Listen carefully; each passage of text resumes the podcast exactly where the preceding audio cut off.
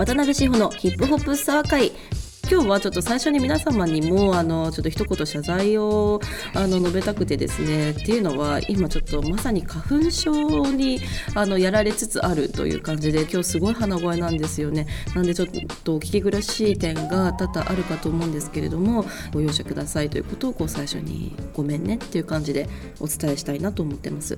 というわけで今日もですねまずはリスナーの皆様からいただいたメールを紹介したいと思います。いつもありがとうございます。まず1通目茶話会ネーム両手ともクリームパンさんからのお便りです。しほなべさんこんにちは。最近私はアイスキューブが主演の「Friday」という映画の存在を知りそれから彼の俳優としての一面を知り彼のことを好きになりました。しほなべさんは好きなヒップホップ映画はありますか？というわけで、えー、 Friday という映画あのジェームっていうなんかね2人揃ってジェームって体をこう反らすシーンなんかが非常にこうインターネットミームとしても人気な、まあ、あとクラシックなね非常にクラシックな一本って感じですけど、はい。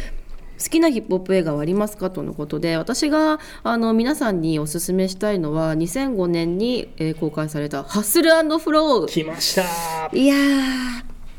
これ本当にもうマストで教科書レベル並みのマストな感じで試験に出るぞっていうぐらい重要な一作だなって私は思っててで、まあ、テレンス・ハワードが主演ででそのテレンスを支える、えー、シャグ役でタラジ・ピー・ヘンソンがね出てらっしゃって。でこの映画の、えー、テーマ曲を歌ったのは「36マフィア」ということでで公開された次の年のアカデミー賞でこの「36マフィア」が本当にこう映画のセットそのままみたいなねあのやさっていうかもう本当トラップハウスみたいなセットををステージに追っ立ててアカデミー賞でねパフォーマンスするという歴史的快挙も成し遂げた一作ということでハッスランドフローは本当に、えー、見ていただきたいですね。舞台はメンフィスなんですけどその南部のハスラーがなぜラップをするのか、えなぜトラップミュージックなぜトラップサウンドが生まれたのかということもというもというかということを描いているので、まあ、昨今のトラップブームっていうのがねもう十何年も続いている感じがしますけれどもトラップサウンドって何だろうって思ってらっしゃる方がいればもしくはトラップってどういうふうにできたのかなっていうところに興味がある方がいればこの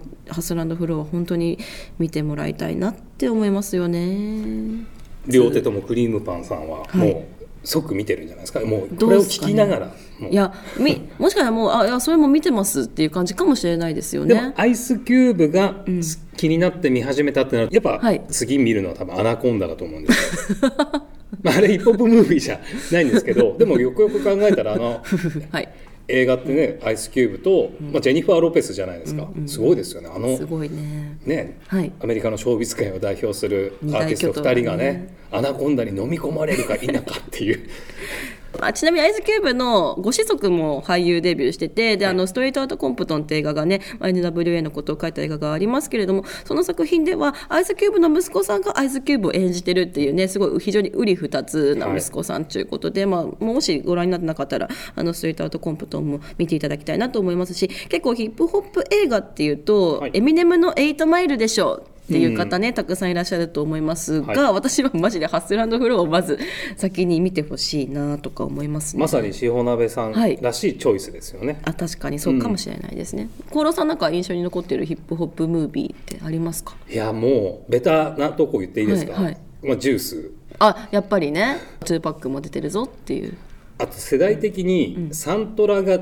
ものすごいこう、うん、潤ってた時代だったので、はい、もう LP2 枚組みたいな感じの買ったら、でも大体日本に、はい、まあ、輸入されてこないレンタルされないものとか、はい、劇場公開もない映画があったりしたので、例えば DMX とナズが主演の「Belly」とか。ああはいはいハイプ・ウィリアムズ監督のね、はい、はい、まあ、サントラ素晴らしいなとか思いながら聞いてたんですけど、まあ見た目的にも、はい、おなんて豪華な布陣がそうですよね。あのアートワークもクールだったしね。はい結局見ずに終わる、はい、そうなんあでもそれ分かる気がします。 Belly はなんか日本語字幕の DVD があったと思うんですけど、はい、なんか Friday も多分今は正規の字幕付きのソフトは多分なくて、はい、そのサントラは擦り切れるほど聞いたけど中身知らねえんだよなっていうヒップホップ系の映画たくさんありますよね。ありますよね。後から知るみたいなね。先にサントラ聞いて後から本編初めて見たとか、アバーブザリムとか私、そうだった気がしますね。そうですよね。なので、うん、サントラはすごい好きだけど全く映画に興味が向かなかったっていうやつだと、うん、まあエディ・マーフィーのドクター・ドリトルとかは、ああの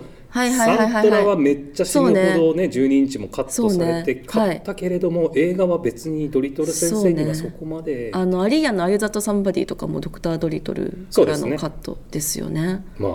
の、かのねジャネット・ジャクソンの名曲と言われる「ダズント・リアリー・マター」も、ドクター・ドリトルえあれナッティ・プロフェッサー2ですよ。すいません。ナップロですよ。大変申し訳ございません。今ちょっと、はい、あのクラブの DJ だったとしたら、今しほなべさんがこう上から来てそれナップロだからそう。違うからみたいな。すいません。それクリーンバージョンかけてるよみたいな。いけません。すいません。いやいやいやナップロ2のサントラもよく聞いた。なんかメソッドマンとエミネムの曲あれレッドマンと見てみだっけなんか ちょっと記憶が定かではないですけど、はい、あったりとかね。まあそういうのありましたよね。あとヒップホップなんか別にラッパーがあの劇中に出てくるとかではないですけど2016年公開だったかな「キックス」っていう映画があって、はい、でこれ日本でもあのすごく限られた劇場で公開された映画なんですけど、うん、キックスめっちゃおすすめです。このここ数年の作品ということで言えば。うんうん、であのムーンライトにとかにも出てたマハーシャラ・アリがも出てくる映画なんですけどあのベイエリアに住んでる黒人の男の子が初めて自分のなんかお小遣い貯めてあののお目当てのスニーカーを買うんですよナイキのダンクかなんかの。でなんだけどそれを悪い不良グループに奪われそうになるがみたいなストーリーであの出てくる楽曲も素晴らしいしあのビギーの「パーティーブルシット」とかあのベイエリアならではのっていうあの楽曲もたくさん出てくるんですよね。まあビギーはイーストコーストのラッパーだけど。でもねあとそれともやっぱりヒップホップヘッズの皆さんスニーカーへの気持ちもね非常にこう思い入れが強いのじゃないかと思いますので、えーと、キックスめっちゃおすすめです。なんかあの、はい、サントラの話で言うと、はい、まあ、ヒップホップムービーじゃないですけど、うんうん、いわゆるその R&B アーティスト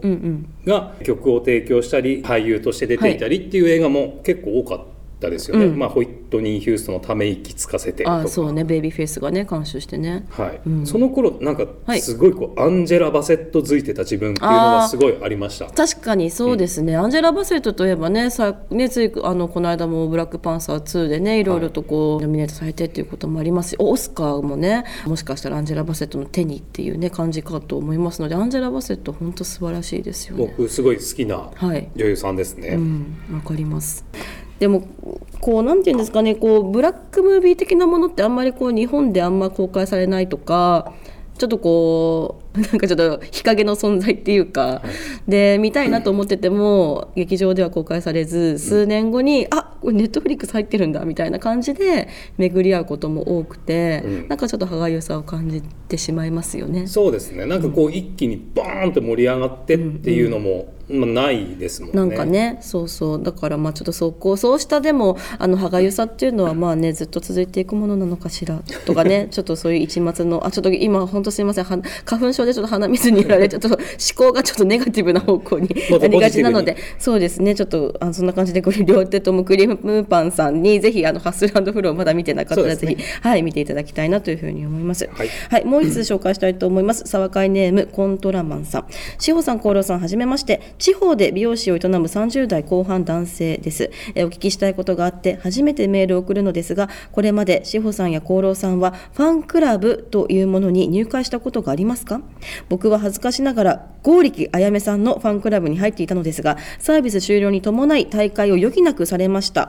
オスカープロダクション所属の女性タレントのファンクラブは25歳までが基本とあるのですが、この間同じ事務所の米倉涼子さんがファンクラブを開設していた。点点点。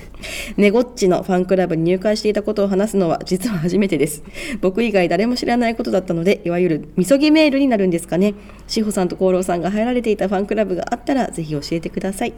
コントラマンさん、ありがとうございます。ゴーリカヤメさんのファンクラブ。あの私も ちょっとググったんですよね。はい。ゴーリカヤメファンクラブで。うん、で、GoYou っていう名前の Go スラッシュ U っていう名前のファンクラブだったみたいですね。ゴゴすごいタイトルつけたのと、ゴーユーって。ゴーユー、そうだからすごいボーリンみたいなね、ね響きもするんですけどどうなんでしょうか。でも20で確かにそこのなんか剛力あゆみファンクラブあの閉会へみたいなニュースにもなってて、ちょうどこうとある大企業の社長さんと付き合っていた時期に閉会が重なったみたいで、なんだけどまあそのオスカーさん的にはその25歳になったらファンクラブの方針を一度考え直すっていうね、そういう習慣というか風習が終わりということで。つけたような理由によって。そうそうでもその25歳で女性のファンクラブなんかシャットダウンするのもまたこれまた失礼な話だなって。35になっても45になってもファンクラブ会員でいてくれよっていう気持ちもあるんですけど、まあ、コントラマンさんとしてはねあのもともと入られていた初めて入った、えー、ファンクラブっていうことで。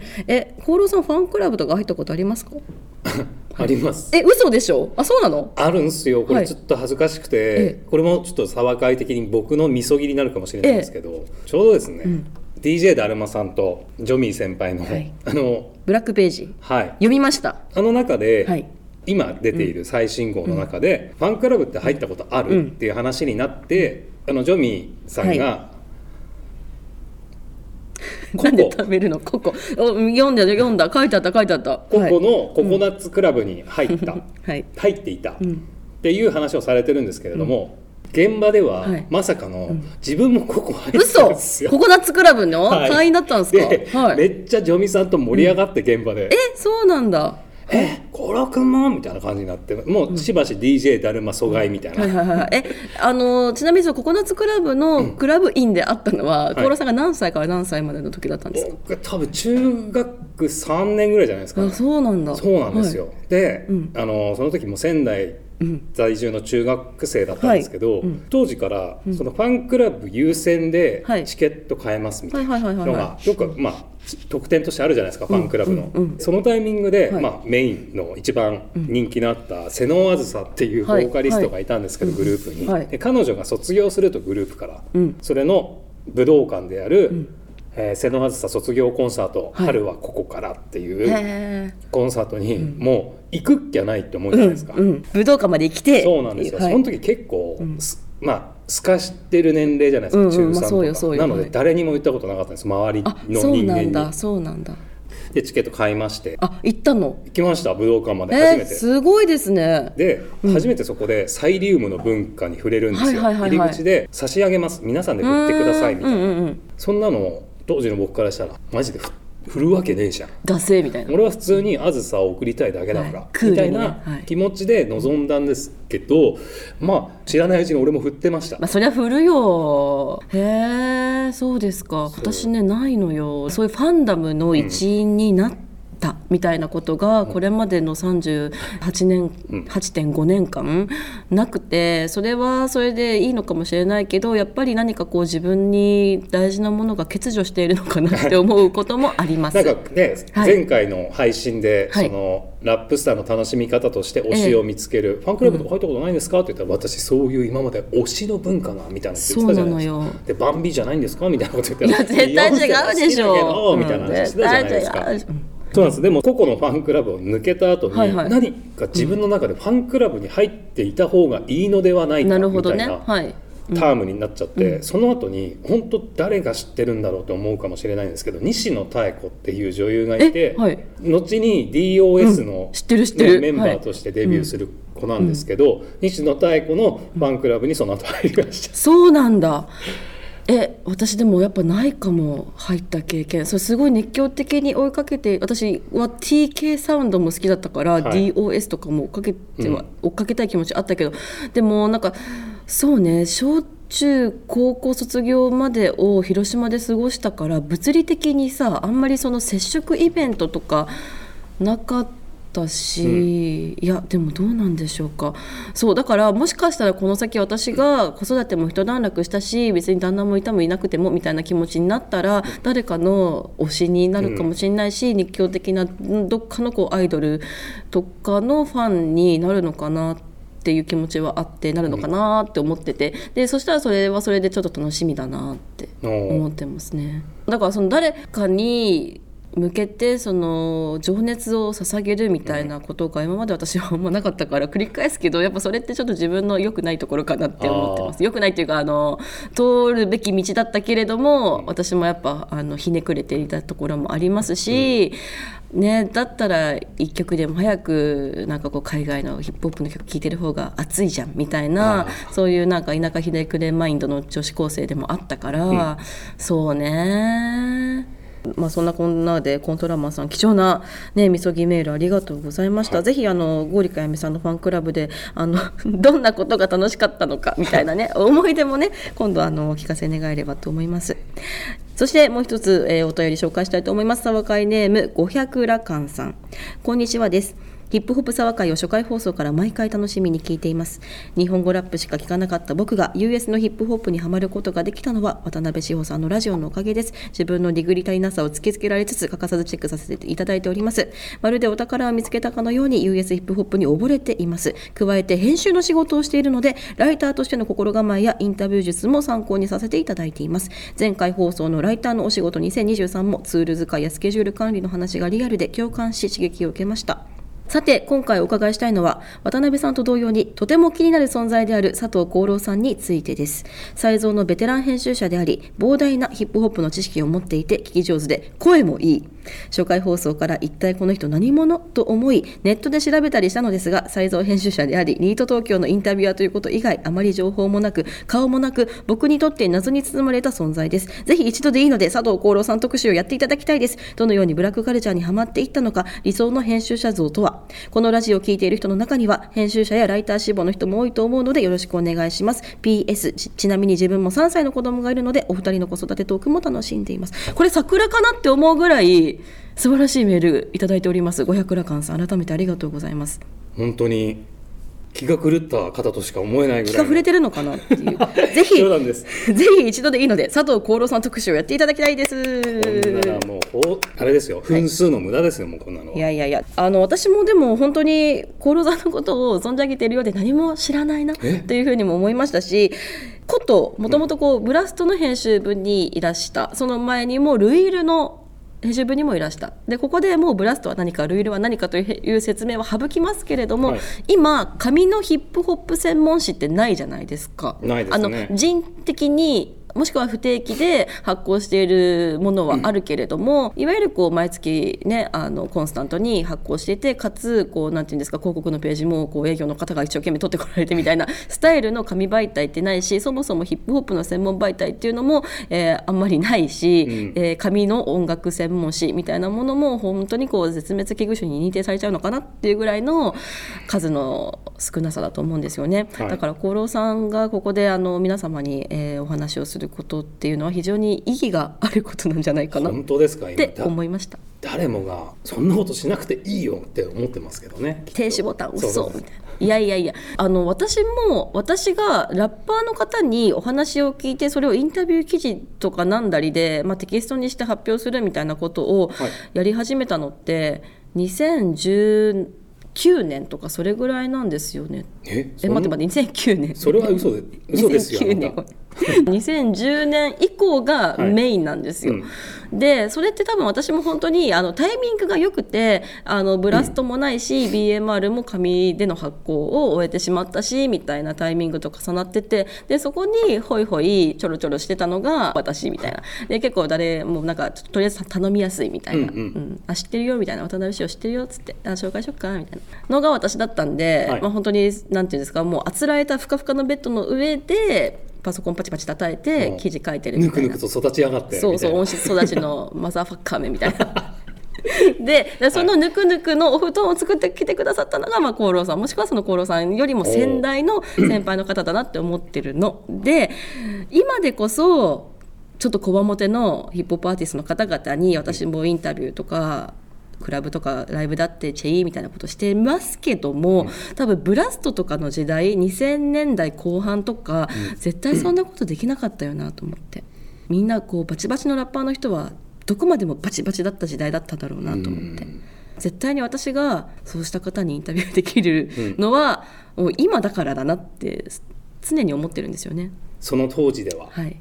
でもそんなことないかもしれないですよてなん、うん、適用の順能力って人間ありますからね。うん、な。んとか乗り越えられたっていうのは絶対 だって自分だってそうですからね。コーさん、はい、うん、今思い返してもそう思いますよ。あそうですか？ただ、うん、あのその頃なぜ自分たちが、うん、そのブラストをやってた人間たちがやりこなせていたのかって、はい、やっぱ盛り上がっていたってすごい勘違いしたと思うんですよ。今が日本語ラップのピークだろうっていう気持ちでやっぱ仕事してるわけなので、自分たちの作る雑誌も絶対いけてるに違いないみたいな、うん、でそういうマインドでやってるんですけれども、はい、なんかいつしか、はい、なんか別にそんなに盛り上がってもないいんじゃねみたいな 感じのちょっと冷静な考え方になってくると、うん、その考えと同時に、やっぱデジタルが主流に、こう iTunes とかがやってくるので。なんかこう紙媒体というか、はい、アナログなものがどんどん淘汰され始めていった時期に、どんどんこう買う人が減っていくっていうのを、うん、まあ、雑誌をね、はいはい、買う人が減っていくっていうのを目の当たりにし、うん、もうそういうね会議とかで返本率今月何パーセントだったみたいな、はい、キー！みたいな、であそんな盛り上がってなかったのかも。みたいな でももちろんね盛り上がってはいたとは思ってはいるんですけれども、うん、やっぱ今のように絶対数とか、うん、いろんなスタイルっていう意味ではそこまで多くはなかったのかなっていうふうには思います。ただ、そのアーティストが向いていた方向っていうのは、売れたいっていうよりも、やっぱこう自分というものを誇示したい、はい。はい、見てもらいたいっていう方がすごい強かったように思うので、もちろんねマネタイズしたいくて売れたくてっていう、どんどんセルアウトされてた方もいっぱいいましたけれども、はい、そういった人たちにはあまり目を向けなかったっていう時代でもあったので、はいどうぞみたいな。お好きにどうぞみたいな。僕たちはもう全然関係ない人たちだと思いますから、はい、あなたたちの言葉みたいな。なるほどなるほど。すごいセルアウトに対して厳しい時代だった、まあそうですとは思います。そうですよね。そのこっちの畑に入ってくんなみたいな、アティチュードでもあったかなともいらっしゃいますし。であとやっぱりその対人関係の複雑さというか、はい、処世術というかそこのヒップホップ業界ならではの処世術ってあるよなとか思って。そういうのってどうしてたんだろうっていう編集部の中でどういうふうにこう共有されていたのかなっていうふうにも思いました、ね、これ自分のモットーなんですけど、はいうん、編集ってやっぱこういろんなことをやらなくちゃいけないっていう職種だと思うんですけれども。何でも屋さん的な側面もあるからこそ、はい、仕事しやすい仕事やってくれそうみたいなふうに思われがちな部分も若干あるかと思いつつも、どこか苦手な存在でありたいなっていう気持ちは常に作ってたんですよ。そうなんですね、はい、だからなんていうんですかね。この人と仕事すると、いい仕事になるけれども、はい、なんかあの人やっぱどこか面倒くさいところあるよねっていう。なんかあある種のとっつきにくいさ憎さ、うん、なんかすぐ仕事しやすい人っているじゃないですか、うん、ちょっと一発かまさねみたいな。なんかやろうよ！みたいな。でなんかそれこがいわゆるこう後に良くないとされる、ヒップホップ価格での仕事になってしまったりとか友達だからこの価格でいいよね？みたいな。そういうのをなんかこう結構見てきたので、はいはい、なんか仕事の時はちゃんと仕事、うんうんうん、遊びの時はちゃんと遊びみたいな感じでなんか結構線引きをするようにしてったら、うん、多分あの簡単な人間ではないんだろうなっていうふうに。なるほどね。なんかすごい嫌な言い方ですけれどもね、はい、ただまああの人は別に得意ではない、うんっていう感じの 編集者であろうかなとは思います、でもそれがなんかちゃんと功を奏したというかそのストラテジーで間違ってなかったんだなみたいなのはありますか？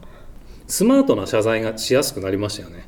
あそうですか。はいうん、あのすごいなんかスマートな謝罪っていきなりなんだよって感じですけど。はいはい、はい、それは自分が悪いなと思ったら素直に謝る的なことそうですそうです、うん、なんかこう仲良くなりすぎちゃうと、はい、なんか謝らなくても謝ってるような雰囲気になっておしまいみたいな、はいはい、うやむやになってねみたいなね、なので僕はすぐ、あの謝罪ができる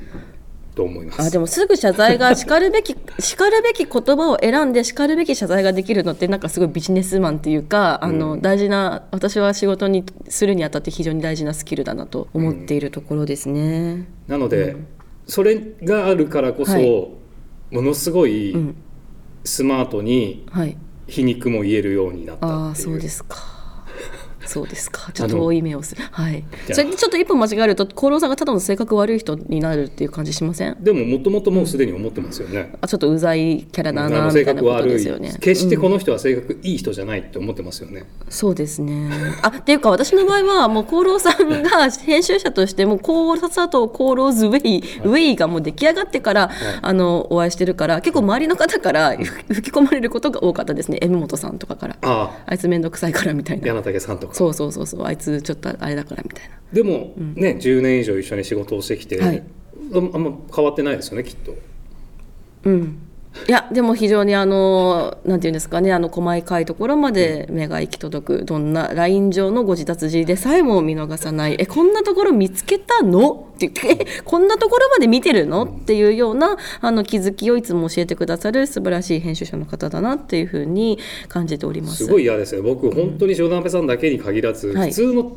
あの、仕事じゃない友達とかでもめっちゃ、誤字脱し、めっちゃ嫌だもうめっちゃ嫌だ。もう、ね、耳逃してよみたいな。あるじゃんそういう時。みたいな。でも面白い誤字とかもあるじゃないですか、うん、まあねそういう時はもう本当、うん、あのスクショしてキープに入れとくっていう、うん、とかも本当やめた方がいいと思うっていう感じです。そうだからあのなんかちゃんとしたこのヒップホップメディア論みたいなものをいつか厚労さんにも伺いたいなって思ってますね、そうなんです。そう。やりたいです。ねでそうそう。でブラスト時代と今ってやっぱまあ違うけれどももちろん違わないところもたくさんあるわけで、はい、そうそんな中でねどういうふうに伝えていくべきかとか、えー、ちょっともっとお話を聞きたいなっていう感じもあるんですけれども、はい、まあ、そんなこんなで厚労さんへの質問も、えー、皆様からどんどんお待ちしております、えー、次回はまた興味深いメールが、えー、リスナーの方から届いておりますのでそちらをテーマに、えー、お話しできればなというふうにも思っております。というわけでこの辺でお開きになるんですが、はい、えー、まあ、先ほども申し上げました通り厚労さんへの質問私へのツッコミなどなどメール皆様からお待ちしております。メールアドレスは podcast.sizeo.com podcast トアットサイゾー .com ツイッターや各種 SNS などで直接メンションなどでも構いませんのでお気兼ねなく皆様のからのお声をお聞かせください。ではまた次回お会いしましょう。See you!